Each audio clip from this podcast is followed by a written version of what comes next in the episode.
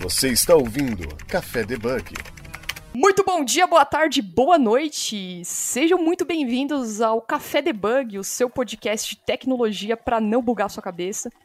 Meu nome é Jéssica Natani, comigo com o host Wesley Fratini. Fala galera, tudo beleza? E para você, ouvinte, que está escutando esse programa, não esqueça de compartilhar essa gravação, esse episódio. Estamos também nas redes sociais, Twitter, Instagram. Estamos no LinkedIn também, divulgando bastante conteúdo. E faça parte da nossa comunidade no Discord. Se vocês acessar o site www.cafedebug.com.br, vocês vão ter acesso a, ao Discord. Vai ter um banner gigantesco lá no site entre lá no Discord, faça suas perguntas. Tem sorteio de camiseta, né? A gente sempre fala que tem sorteio de camiseta, a gente dá preferência também a, aos nossos é, debuggers, né? Os nossos debuggers, a galera da comunidade do Discord, tem voucher para cupom de curso também, então façam parte disso. E não esqueça também de dar uma avaliação no nosso podcast, no seu agregador. Estamos também no Spotify, no iTunes, iCast, enfim, qualquer outro seu agregador favorito. Não esqueça de avaliar a gente.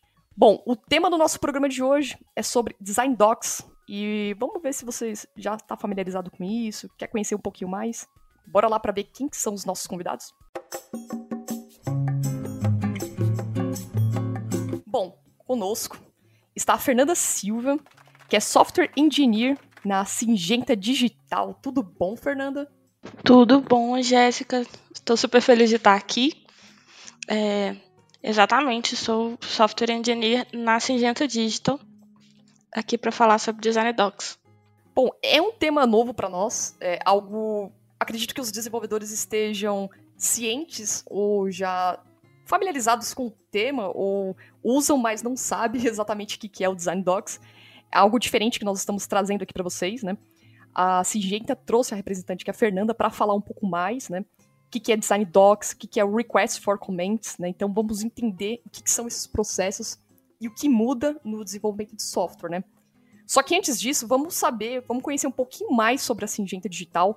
É, conta pra gente, é, a, conhecer um pouco mais, para os nossos ouvintes conhecer um pouco mais sobre a, a Singenta Digital, o que, que vocês fazem, né? E vou dar uma breve introdução aqui pra galera que não conhece. Então, Jéssica, a Singenta Digital ela é uma empresa que veio suprir uma demanda de mercado de uma área que é a agricultura, que era muito é, menosprezada pela tecnologia, talvez. A gente tinha a agricultura como uma área muito analógica. E eu, especialmente, posso dizer isso com propriedade, porque eu sou uma pessoa que nasceu no interior, numa fazenda, nascida e criada. E eu vi com meus próprios olhos o, o tanto que a, o, a, produção de alimentos hoje no Brasil ela ainda é muito analógica e rudimentar. As pessoas anotam é, balanço de caixa e balanço de estoque em papel. Então a Singenta veio mudar isso, porque se existem tantas áreas que foram revolucionadas pela tecnologia, que a gente não consegue se enxergar mais sem a tecnologia amparando, porque a agricultura não seria assim. Então, a Singenta nasceu com essa, esse desejo.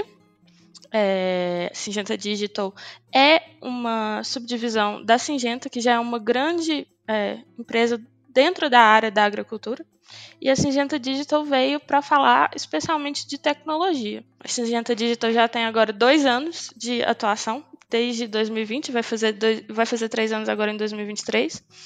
E sobre essa tutela, a tutela da empresa, a gente já tem mais de 37 milhões de hectares sendo monitorados e gerenciados no mundo inteiro, usando as tecnologias aqui, feitas principalmente no Brasil, que é talvez a sede dessa empresa.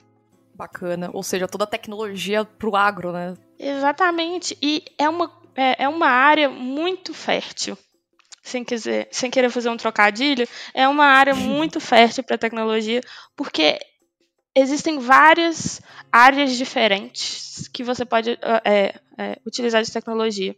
Você pode fazer é, gerenciamento, pensar na fazenda como uma indústria e gerenciar entradas e saídas. Você pode cuidar da parte financeira. E você pode pensar em coisas mais. Com tecnologia ainda mais de ponta. Coisas de monitoramento é, remoto, é, análise de imagem de satélite. A gente pode pensar em análise de solo. Assim, desde as tecnologias que a gente já está acostumado em outras é, áreas, até tecnologias que são completamente revolucionárias, que estão ali sendo ainda desenvolvidas pela ciência, sendo utilizadas dentro da empresa. É, legal. E uma curiosidade, né, antes de entrarmos diretamente na pauta é, sobre design docs, o seu time, ele trabalha, a sua, o time que você trabalha, a Squad, ela trabalha é, desenvolvendo quais features para a Singenta Digital? Assim, quais seriam uh, as features, os negócios que você está mexendo, né? Você está desenvolvendo? Hoje, a minha atuação dentro da Singenta Digital é na plataforma. Porque o objetivo da Singenta, da Singenta Digital não é só produzir soluções e aplicativos que sejam, que façam é, o que eles precisam fazer, que sejam específicos para uma função específica. É produzir uma plataforma que unifique essas soluções, para que o usuário consiga é, utilizar de uma maneira unificada, compartilhando as informações por, é, por todos os produtos. Então, eu trabalho na plataforma, que é um, um desafio, porque trabalhar com plataforma é, exige um, um, um a mais de pensamento e estratégia e colaboração, porque a gente tem que fazer várias coisas funcionarem e funcionarem bem em, em, em quantidade, é, receber muito, muito tráfego de dados. Então, é especialmente na plataforma que eu trabalho, com o rigor mais específico ainda de estar trabalhando com a forma que nós mapeamos é, talhões no nosso sistema. O talhão, que é uma palavra já do agronegócio, é a subdivisão de uma fazenda. Eles, é, a, a fazenda é subdividida em talhões. Então, o meu trabalho específico é entender como que a gente guarda a informação desse talhão é, com as coordenadas geográficas, com as informações necessárias, com as informações de cultivo, quais coisas são cultivadas, é, qual variedade específica de um, de um produto.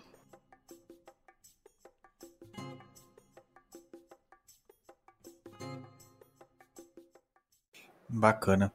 E entrando aqui no tema do, nossa, do nosso podcast também, falando sobre alguns assuntos, né? Aqui a gente tem sobre design docs e RFCs, que são requests for comments. O que seria esses dois tópicos? O Design Docs e a RFC são dois modelos de documentação. A definição básica deles seria essa: são modelos de como documentar. A RFC, vou começar por ela, ela é um termo que já existe há muito tempo. Ela existe junto com a internet porque a, a ideia, o modelo, RFC é uma abreviação de Request for Comments, então solicitação de comentários. Foi um modelo desenvolvido pelo Steve Crooks, que trabalhou na criação da internet, quando era ARPANET ainda. Então, a RFC, começando por ela, porque é bem mais consolidado no mercado, é um documento que você faz para uma proposta quando você quer a opinião de outras pessoas sobre aquela proposta. Por exemplo, eu quero fazer um projeto e eu não sei de onde começar. Ou sei por onde começar, mas não tenho certeza se a minha solução é a melhor possível. Se existe, por exemplo, outra pessoa que pode fazer melhor, é, que, que pensa melhor a, essa solução. Então, você usaria uma RFC. Você é, criaria um documento descrevendo a sua proposta e você deixaria ele aberto, dentro, ou aberto dentro da empresa, ou aberto assim para a internet toda ver, e, e você receberia os comentários. É, o que essas, o que você receberia sobre de, de feedback sobre aquela proposta. E o Design Docs já é um padrão mais novo. é um padrão é, usado pelo Google hoje e por outras empresas, que é já pensando em como de, detalhar uma, uma, uma solução para consumo interno. Você já não está pensando em apresentar para alguém para ser. É, para receber comentários, para receber feedback. É mais para uso interno. Pensou num projeto, eu quero fazer o meu primeiro documento para servir como guia para outras pessoas é, trabalharem nele junto comigo. Eles são, é, são, são tipos de modelos parecidos e dependendo do caso, um vale mais a pena que o outro, mas eles têm esse objetivo de documentar propostas. Eu diria que é o que junta eles. Deixa eles próximos.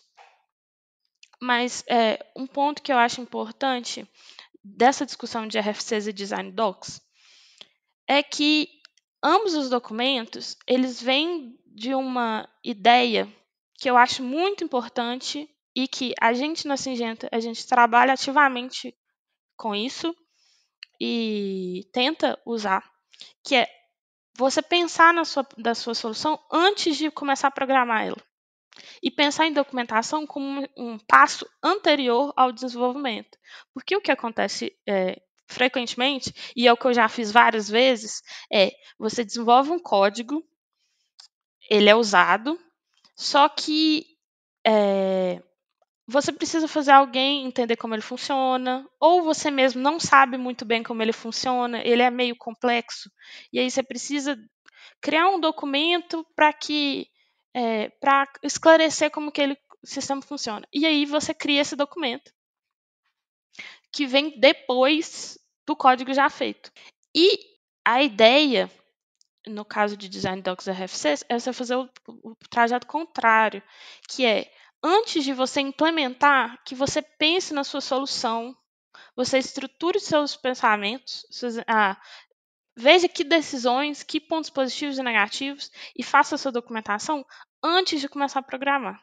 Porque aí você consegue fazer é, ajustes muito mais barato, porque aí você está modificando um parágrafo no documento e não 3 mil linhas de código. Você está ouvindo Café Debug.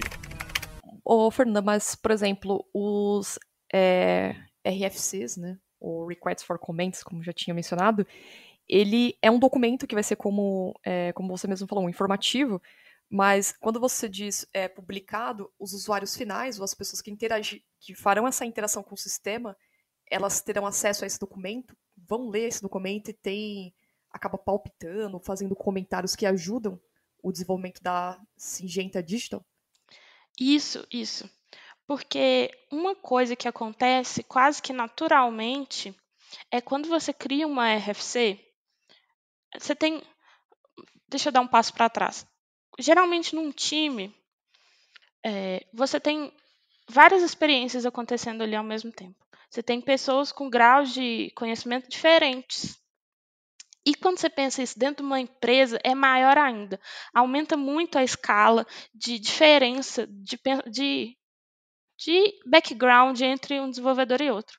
Quando você faz essa RFC, o que você está fazendo é dando a possibilidade que essas pessoas é, comentem nesse documento e te falem coisas que você não conseguiria pensar, porque você tem uma experiência diferente, você tem uma visão diferente daquele sistema.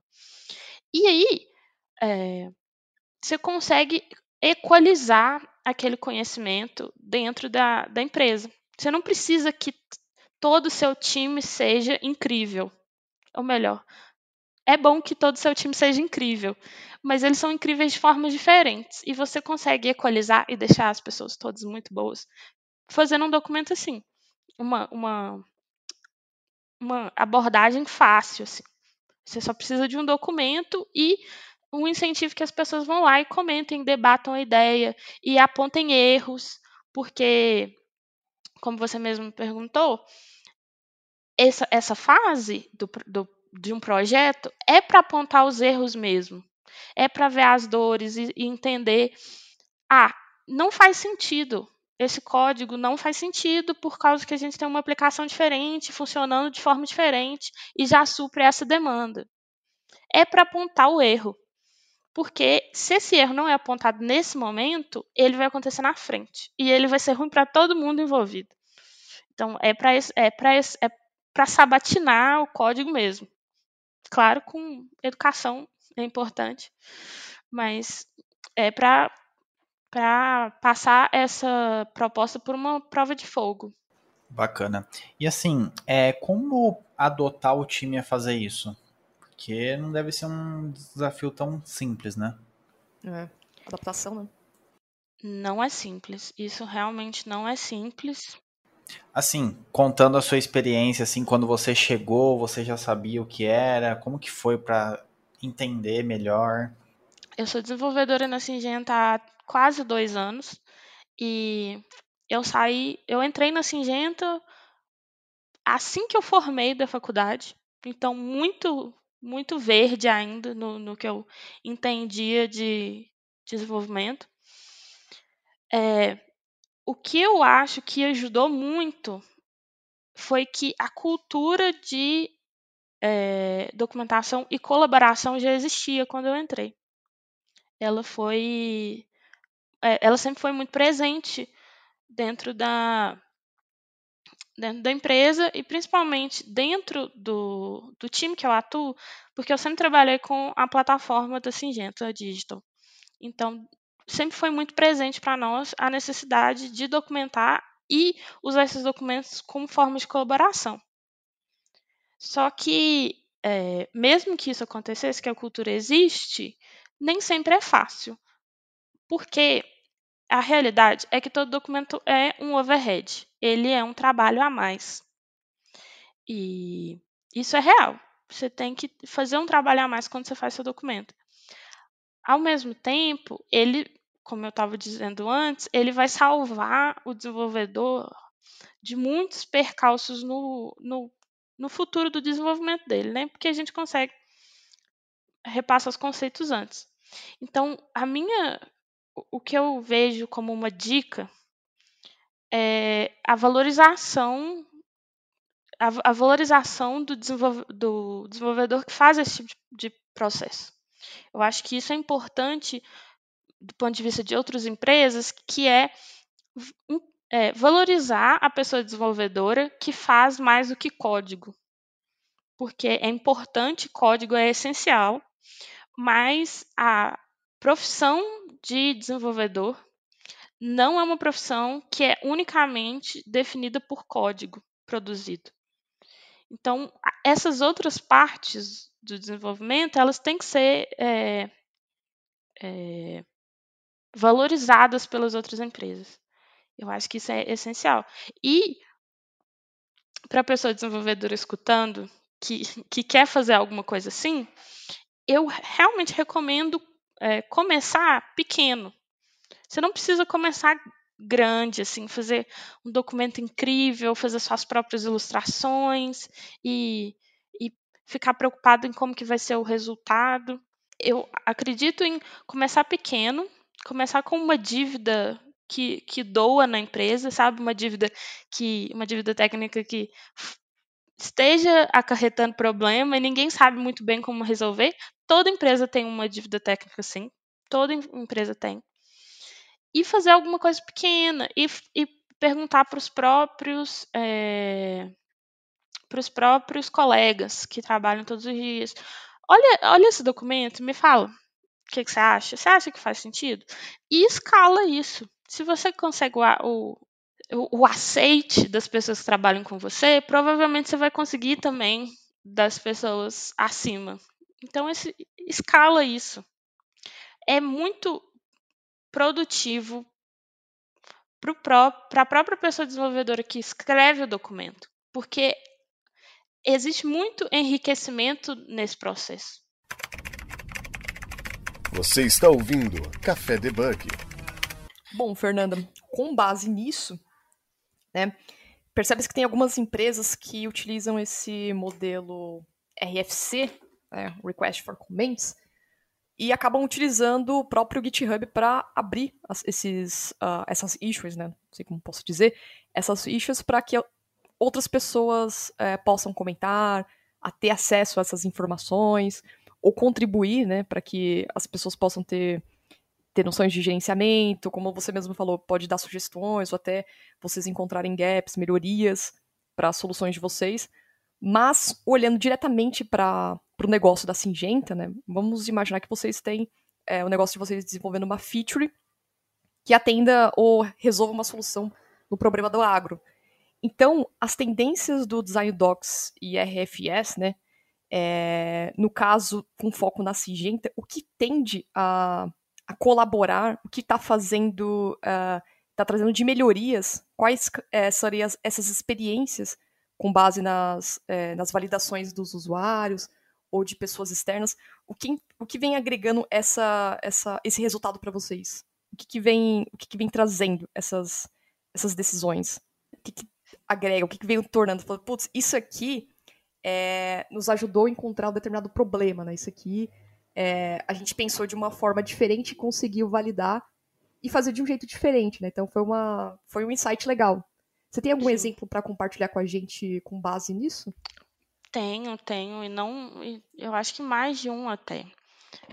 É, a Singenta Digital hoje tem pessoas é, trabalhando no mundo inteiro. Então a gente tem um time remoto que trabalha em fuso horários completamente diferentes. É, e, e, por causa disso, a colaboração síncrona é muito complexa, assim. Você conseguir ter uma reunião com muita gente, por exemplo, tem uma decisão muito grande de projeto para ser feita e a gente precisa de muito input técnico, só que ao mesmo tempo a gente não consegue reunir no mesmo fuso horário todo mundo que é impactado por essa decisão. Então, por isso que, que a gente usa muito a RFC por causa disso. É, tem, tem acontecido, é, e algumas coisas. Tem o. A, a Singenta, Singenta Digital tem um temperinho especial, que é. A gente não só precisa se preocupar com tecnologia de ponta e fazer tudo muito bem feito, mas a gente também tem que se preocupar com a dimensão da agricultura, que não é um conhecimento que todo mundo tenha. Eu mesmo faço pouquíssima ideia de muita coisa da agricultura. Então, por exemplo, é, uma coisa que foi não trivial foi entender como funciona é, diferentes culturas, é, diferentes plantas são chamadas pelo mundo. Por exemplo, trigo. No Brasil, a gente planta trigo. E o que a gente planta trigo são, uma, são um número de variedades específicas que a gente planta aqui porque se adapta melhor ao nosso solo. Fora do Brasil, em outros países, trigo é plantado também, só que é um trigo que tem variedades diferentes, porque provavelmente um trigo que é plantado no Brasil, com uma variedade específica, ele não vai se adaptar ao inverno da Inglaterra. Então, como que a gente modela isso? E antes disso, como ter esse, essa, esse entendimento, sabe? De como um desenvolvedor que provavelmente nunca plantou uma cebolinha em casa vai entender isso, vai entender que, isso, que é desse jeito, que no mundo é, planta-se variedades diferentes, ou coisas mais específicas do, do agronegócio, circulação de cultivo e como funciona delimitação de área cultivada, todas essas coisas que são muito específicas. Aí entra um caso que a gente faz muito na Singenta Digital, que é fazer as nossas RFCs não extremamente técnicas. A gente faz a, as RFCs de forma que é, a, os profissionais de produto e os profissionais de outras áreas que têm mais conhecimentos sobre o, onde a gente está atuando possam ir lá e comentar. A gente é muito amparado por um grupo de agrônomos que entende realmente de agricultura e pelo, pelo nosso time de produto em geral. E a gente faz muitas RFCs baseadas neles, para garantir que eles entendam e que os desenvolvedores entendam, claro. Porque aí a gente consegue casar a parte de produto com a parte de, de engenharia. E aí tem várias coisas que a gente tem que tomar cuidado. A linguagem não pode ser muito técnica, a linguagem ela tem que ser é, o mais acessível possível. E se tiver um termo técnico que não tem como fugir, a gente tem que ir lá e detalhar aquele termo técnico. Se eu preciso falar back-end num documento, eu tenho que ir lá e falar o que é back-end. E usar muito diagrama, de porque o diagrama é muito melhor que um trecho de código. O trecho de código, você depende que a pessoa saiba a linguagem. O diagrama, qualquer pessoa bate o olho e vai entender. Ah, então essa, essa planta interage com essa planta dessa forma. Então, isso a gente faz bastante. Realmente, com muita frequência, eu acredito que todas as grandes features que a plataforma tem desenvolvido foram começaram de uma RFC escrita dessa forma e pensando muito em entender como o, o produto pensa, como o cliente final, nosso, o nosso agricultor precisa. Bacana. É, e assim, é, relacionado ali também é, aos processos do design ali de docs, né? Como que a gente pode fazer ali essas questões ali de sugestões e comentários ali para ele, para eles serem implementados e serem aceitos aí no dia a dia? É tranquilo? É igual ali como o desenvolvedor abrir um pull request para pedir aprovação? é isso que eu também perguntava. Isso, isso é um ponto que depende do projeto. Ah, eu uhum. queria. Esse ponto me lembrou especialmente do Vitor Moreira, que está me ajudando, que me ajudou muito para me preparar para essa apresentação, porque a gente discutiu sobre esse tema. Ele está construindo um artigo nesse tema de RFCs e Design Docs, que vai ser publicado no que vai ser publicado e o link vai estar disponível no LinkedIn da Singenta Digital. Por favor, vão ver o, o artigo do Vitor Moreira, porque vai estar bem mais comple completo.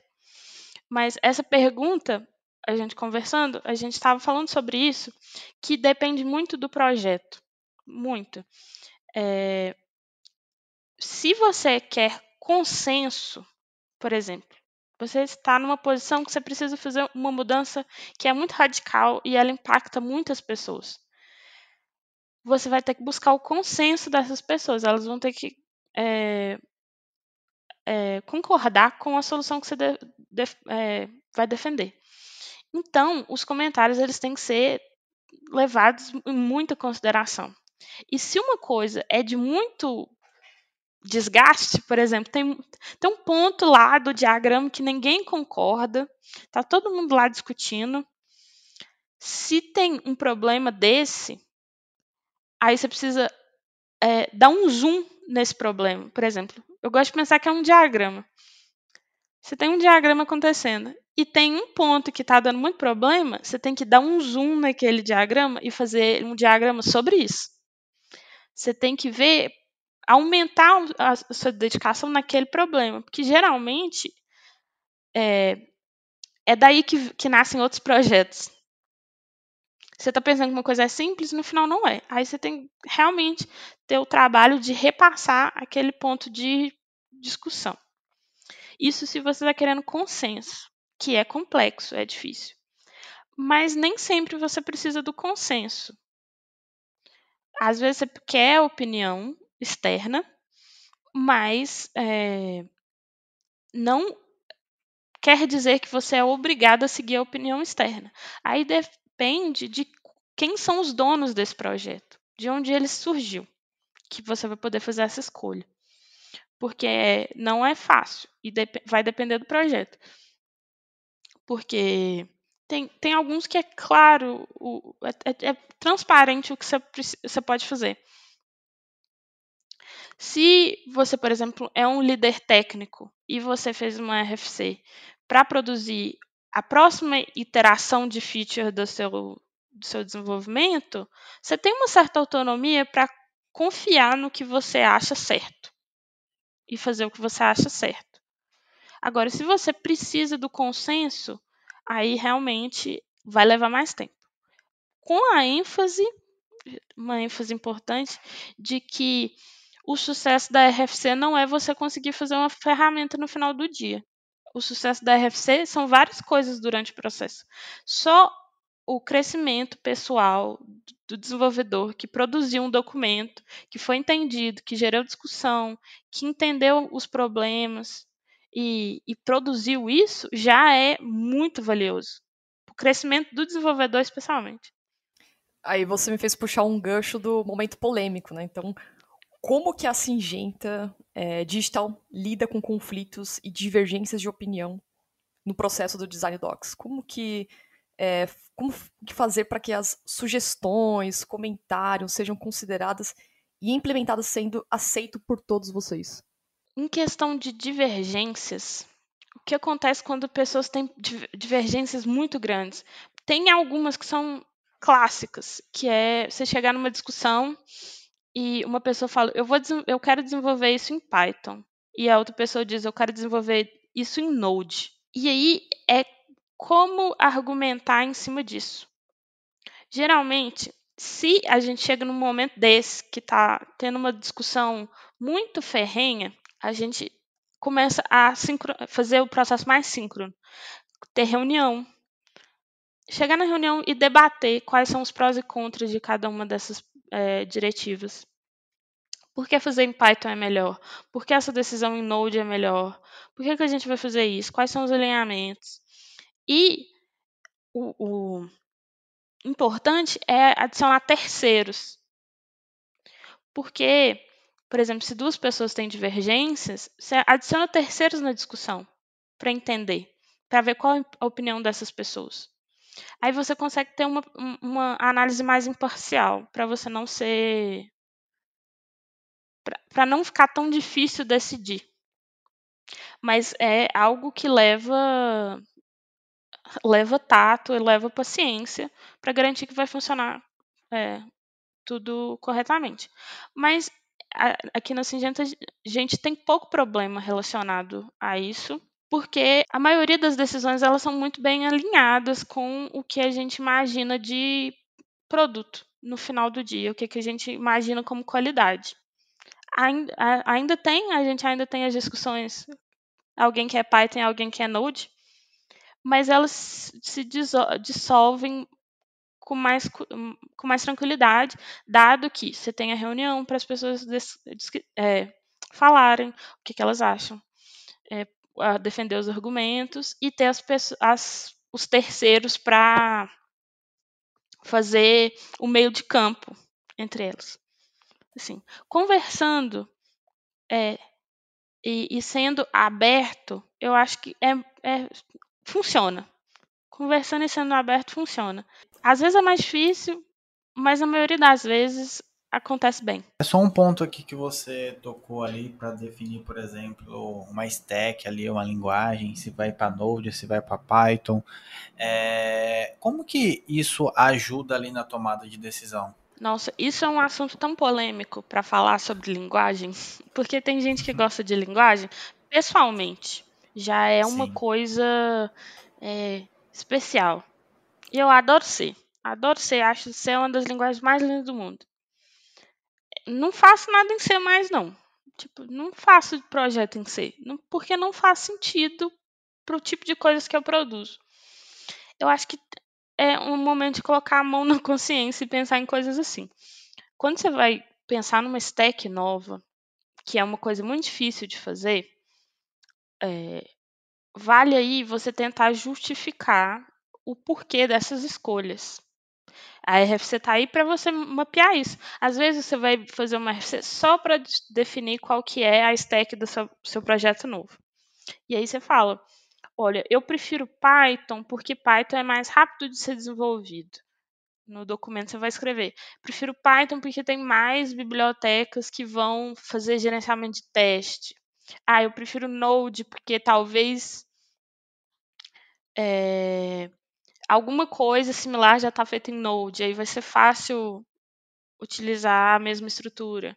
Ah, eu prefiro em Java, usando uma arquitetura, usando um banco não relacional, por causa do tipo de dado que a gente tem é não relacional. Isso, isso, todo esse tipo de coisa, você tem como você explicar e você defender. E, e, e justificar. Ah, eu prefiro que a gente adote uma estratégia de servidor. A gente vai ter os nossos servidores próprios. A empresa vai pagar os servidores. Ah, a gente vai usar um serviço externo, a gente vai usar um cloud da Amazon. O que, que é o, o ganho? O que, que é o, a perda? Principalmente a perda.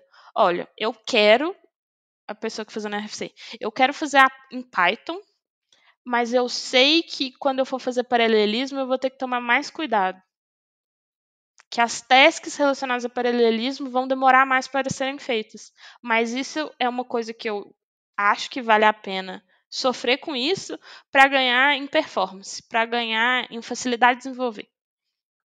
Ou uma pessoa que vira e fala: Olha, eu vou fazer em C, porque C é a melhor linguagem. Aí não tem como. Não é uma justificativa válida. Exatamente.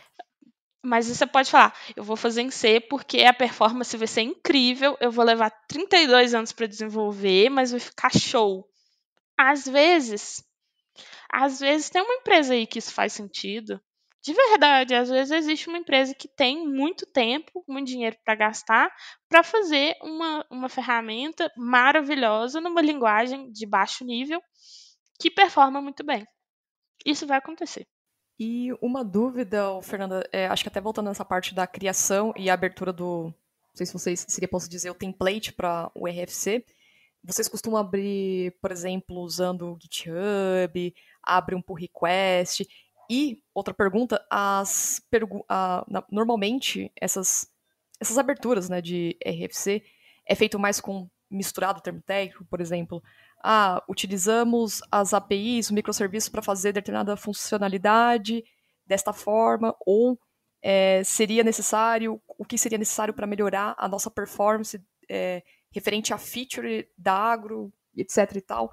Então, vocês costumam separar muito as questões técnicas ou pode, não tem uma regra para isso? Vamos abrir tudo junto e vamos ver como que vai ser essa decisão. É, a primeira pergunta, lá é, na Singenta Digital, pelo menos no time que eu atuo, porque eu não posso dizer com todos os times, mas no time que eu atuo em específico, a gente usa muito Confluence. O Confluence é uma ferramenta que é da mesma origem do Gira. Eu acho que o Gira é bastante popular hoje em dia, muita gente usa o Gira. E o Atlassian, que é a empresa dona do Gira, tem o Confluence.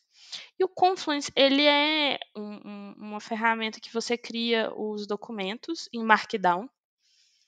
E eles ficam lá abertos e você pode comentar, você pode modificar, você pode inserir código. Eu sou uma grande fã do Confluence, mas eu acho que eu sou muito parcial nesse sentido. Tem que tomar cuidado porque eu sou muito fã mesmo.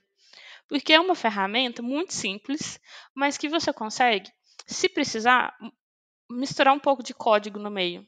Você pode colocar trecho de código se precisar documentar código obrigatoriamente. E aí a gente usa muito Confluence e como ele é simples, ele é bom para pessoas que não são tão técnicas como o GitHub. O GitHub é muito bom para quando você tem um, um produto que é extremamente técnico. Você quer definir uma coisa. Você, tipo, você tem uma empresa que o produto, a, a feature que você vai, vai fazer já veio para você pronta e o que você vai fazer é, é falar com o como. Como eu vou fazer essa feature? Aí o GitHub é muito bom. É realmente muito bom. Mas o Confluence ele é mais, mais acessível. Eu, eu realmente gosto. Eu estava pensando, junto com o Vitor, é, que é o do, que vai produzir o artigo, que se você, se você é um, um desenvolvedor que não tem acesso a nenhuma ferramenta para isso, um documento no Google Docs é suficiente. Porque no Google Docs você consegue também fazer comentário. Ou até no Office, no Word. Você pode ir lá fazer comentário. Então, eu, eu realmente acho que se não tiver outra possibilidade, no Google Docs é mais que suficiente. Mas eu gosto do Confluence. Gosto bem, bem dele, acho bem bonitinho. As documentações relacionadas, geralmente elas são separadas assim. As documentações são mais alto nível, que eu quero que várias pessoas diferentes vejam até o meu agrônomo quanto a pessoa técnica, e os documentos que são só técnicos. Geralmente eles estão separados. Pra, porque aí, quando tem umas coisas que você tem que falar o termo técnico, você vai falar, ah, eu preciso fazer uma camada de tratamento de dados no meu back-end para garantir que eu, esse meu dado vai ser criptografado. Aí é muito difícil você explicar e às vezes você não precisa. Então faz sentido ser muito técnico nesse momento. Mas aí geralmente são documentações diferentes para não interferir. É, o Confluence ele é bem, bem bacana mesmo nessa parte de documentação, deixar tudo centralizado ali, principalmente se você trabalhar com alguma ferramenta ali também é, da Microsoft, um Gira, algo do tipo, né? Então Sim. casa muito bem. É bem clean, né? É, deixar lá. É, e o, o, o Confluence, ele tem uma coisa que eu fico um pouco, até um pouco emocionada. Eu realmente gosto muito dele. Que no Confluence, se você menciona um ticket do Gira, no Gira aparece que tem um documento linkado. Então, o que acontece muito é que é, a gente tem um épico de tasks que a gente vai desenvolver, e esse épico a gente faz documentações sobre ele.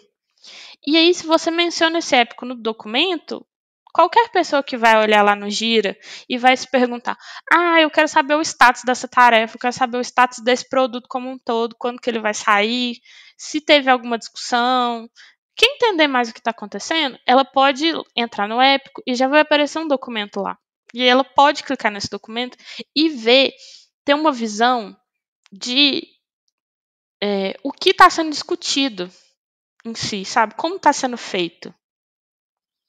E eu acho bom até quando você tem vários grupos diferentes trabalhando com as coisas, às vezes você tem uma curiosidade é, de ó, oh, o que, que, será que, que essa equipe está fazendo? Ah, eu conheço esse produto, eu conheço essa feature. O que, que será que está sendo feito?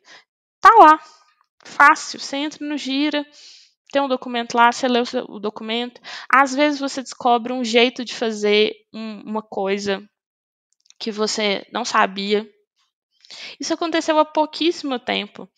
É, eu fui, estava olhando coisas no Gira, olhei um documento, vi uma, uma, uma solução sobre como receber arquivos grandes em aplicações que usam Lambda, o Lambda da, da Amazon, que ele tem uma limitação de quanto, quanto de dados você pode passar para ele.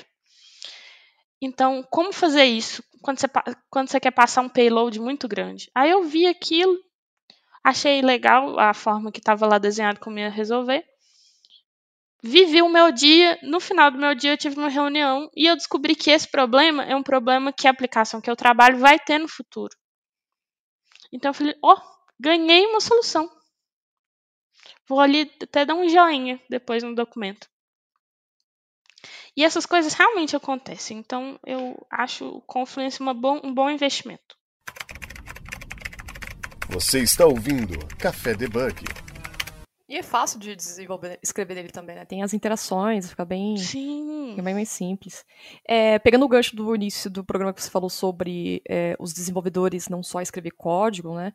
Até tinha um tempo que eu escrevi um artigo sobre isso que não, a gente não, nós não escrevemos só código, né? Tem muito trabalho além da, de escrever escritores de código, né? A gente, nós temos que analisar, documentar, é, pensar em soluções, né? Arquitetura nem se fala, então.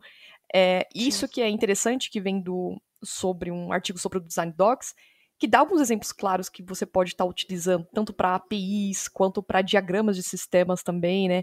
É, banco de dados, uh, alternativas para arquitetura também, soluções alternativas para arquitetura. E com isso vocês conseguem pensar em uma soluções novas também, né? Isso é bem bacana. Eu, eu concordo plenamente na ideia de que a pessoa desenvolvedora, a gente, é, a gente pensa muito sobre escrita, de código, mas é um trabalho que envolve muito mais coisa. Muito mais coisa. Para mim, a, a, o desenvolvedor ele tem nas mãos a possibilidade de transformar uma operação. Ele tem a, a possibilidade de transformar um problema em uma coisa, em uma solução real. E você solucionar um problema é, não é escrever um código sobre ele. Tem vários passos aí a mais. E quanto mais você se empodera disso, eu acho que a, a carreira cresce muito.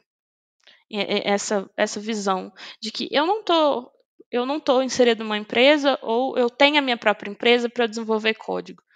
Eu estou ali para fornecer soluções e essas soluções às vezes nem precisam de código. Às vezes não vai precisar. Às vezes você só precisa do, é, de alinhar outros, outras coisas é, que já existem. Que o, é, o seu cliente não tem visibilidade. A gente tem na, na Singenta que os agricultores, eles são tão analógicos, mas tão analógicos, que na maioria das vezes eles não, eles não pensam em usar soluções que já existem. É, clima, por exemplo, é, aplicativo de clima, de você ver vai chover amanhã ou vai chover depois.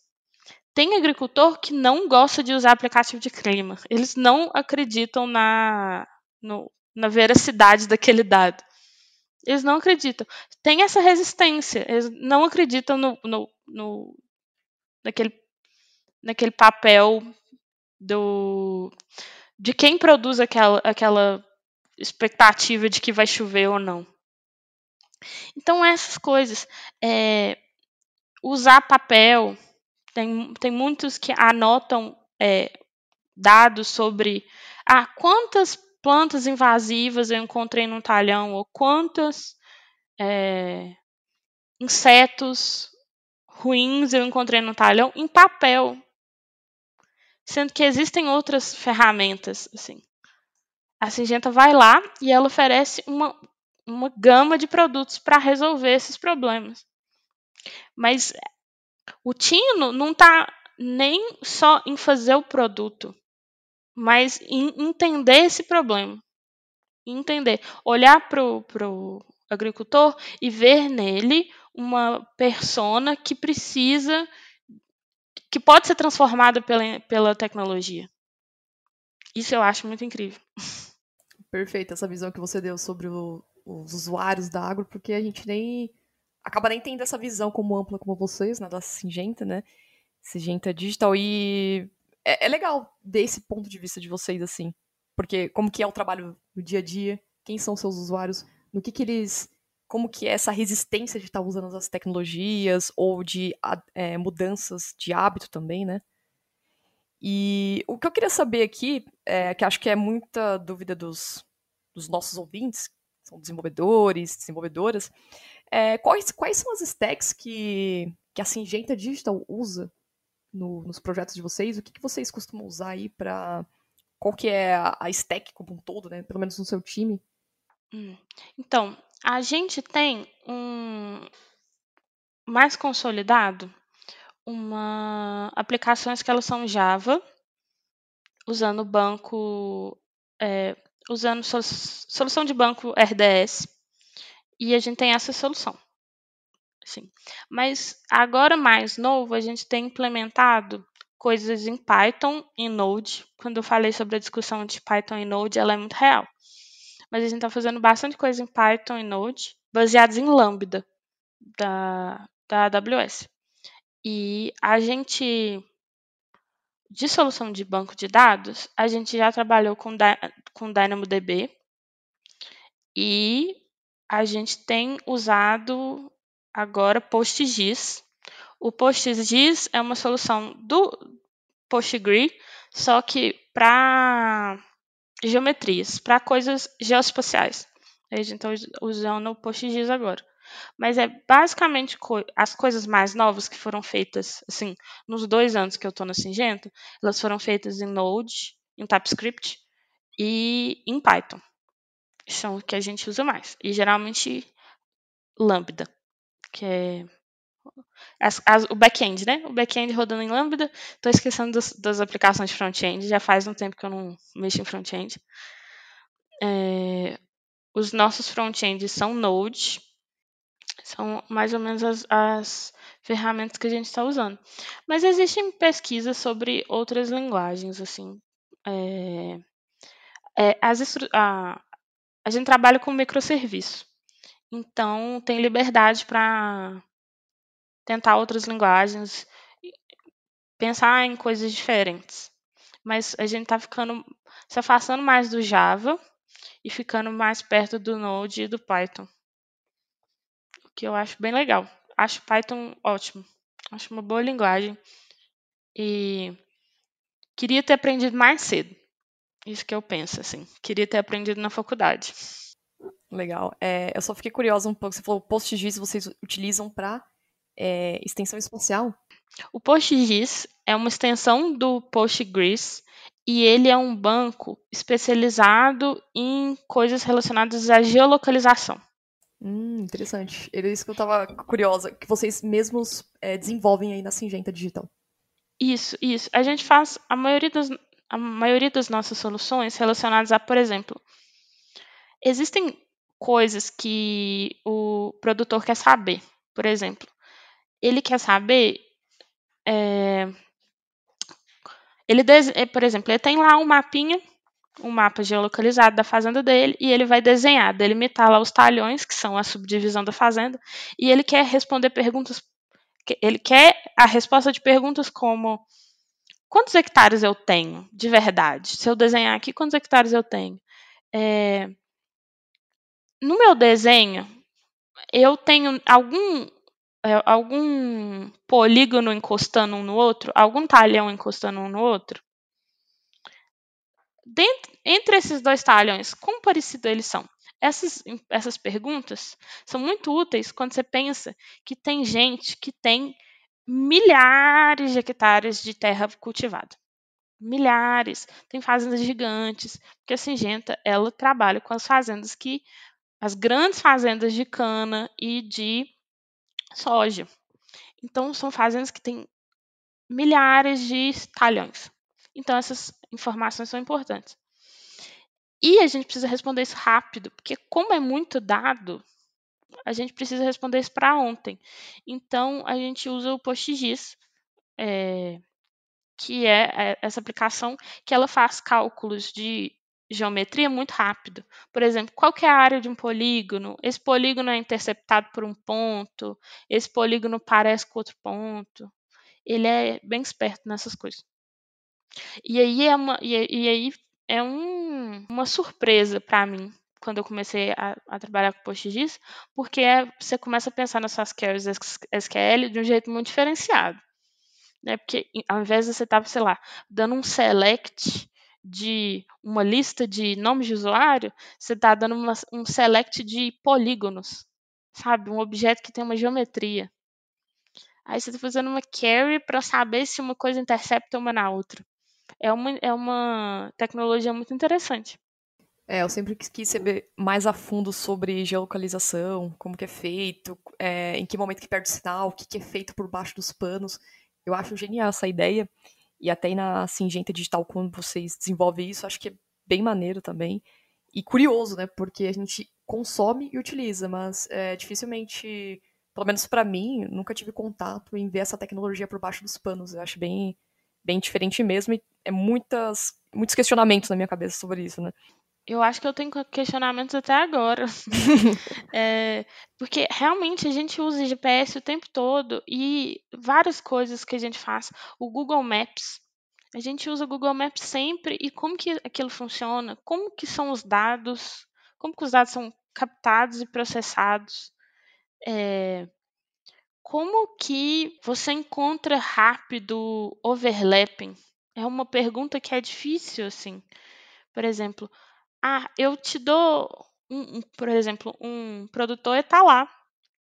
Me, ele me dá um, uma, um polígono, me dá a, o desenho de um field geolocalizado com as coordenadas lá e me fala: eu posso criar esse field no, na aplicação ou vai dar conflito com o que eu já tenho? Vai ficar em cima? Porque não tem, porque não tem como você plantar abobrinha em cima de um pé de cebola, né? Você tem, tem que ter espaço para as coisas acontecerem. Então, como resolver isso? não, é, é, um, é um problema que só parece difícil quando você começa a pensar em como fazer. Porque parece uma coisa simples, mas não é. Você tem que olhar as, as coordenadas no globo inteiro. E você não pode gastar o tempo para verificar. Ah, esse polígono cabe na Indonésia, esse polígono cabe no sul da França, esse polígono cabe desse lugar. E aí entram várias tecnologias. O PostGIS é uma delas, principalmente. É, ele é realmente muito bom em, em, fazer esse tipo de análise. Assim. Ele tem. É, a gente tem estudado que ele faz geohashing, que é para verificar se uma, um polígono bate no outro. Como que ele. É, como ele faz isso? Ele vai lá e divide o globo em seções e dentro dessas seções ele consegue, tipo, ao invés de você ter que verificar no globo inteiro, você verifica numa seção só. E aí, aí é bem útil, bem útil, porque aí o endpoint, em vez dele levar 32 anos, ele leva um segundo, 200 milissegundos. Aí é útil. Mas é, satélite também é uma grande tecnologia que a Singenta desenvolve, que é mais relacionada a um outro produto da Singenta Digital, que é o, o Imagery, e aí que eles fazem análise de visão computacional de verdade, e eu acho incrível. Não tenho tanto contato, não, não é um produto que eu atuo, mas tudo que eu vejo eu acho sensacional. Outro time, né, que atua com isso. Isso, isso. Mas são análises incríveis. Análises de imagem para você verificar o quão verde está um talhão. O quão verde no sentido de esse talhão ele está, por exemplo, uma plantação de milho. O meu milho ele está ótimo, saudável e fun funcionando perfeitamente, ou ele está é, precisando de adubo. E aí um, o sistema te diz isso. Você não precisa se preocupar. Ele vai te avisar.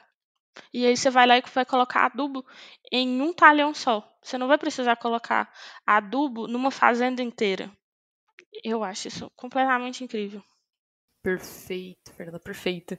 É, Wesley, você tem mais alguma pergunta? Nós estamos chegando no final do nosso, nosso programa. Tem alguma pergunta para Bom, acho que ficou super bacana, bem claro aí várias coisas que perguntamos, né? Foi muito mais detalhado, né? Questões aí de é, processamentos, a questão ali dos é, de outras ferramentas que se usa, né? Então, super bacana. Do meu lado, tudo ok. E eh, a Fernanda, não sei se você está disposta as pessoas te mandarem mensagens no LinkedIn, tirando algumas dúvidas, mas o perfil Por da favor, Fernanda tá aqui. Sintam-se sintam-se é, livres para me mandar mensagem no LinkedIn. Se tiver dúvida, se tiver interessado, é, estou completamente aberta. Principalmente se quiser falar sobre documentação, que eu acho que é o assunto que eu mais gosto de falar. Então, estou 100% disponível. Bom, Fernanda, queremos agradecer a sua participação do programa. Eu Muito obrigada por ter aceito esse convite, tá? E obrigado também à Singenta Digital por ter compartilhado, a, aberto as informações da, da companhia para falar sobre os seus processos, o modo como que vocês trabalham, a maneira como que vocês utilizam é, Design Docs, é, RFS, né, RFC, como que vocês, as stacks que vocês utilizam, como que vocês resolvem o problema do agro, como que vocês trazem solução pra, para o agro também, agronegócio.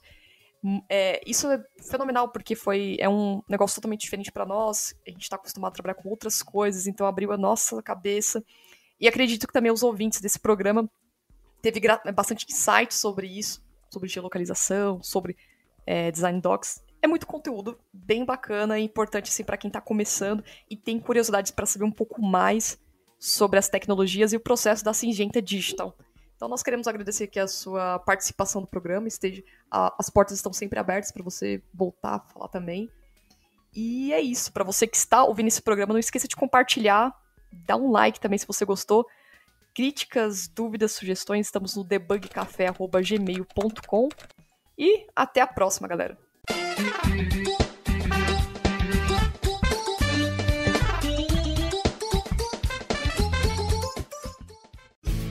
Este programa foi editado por Café Debug.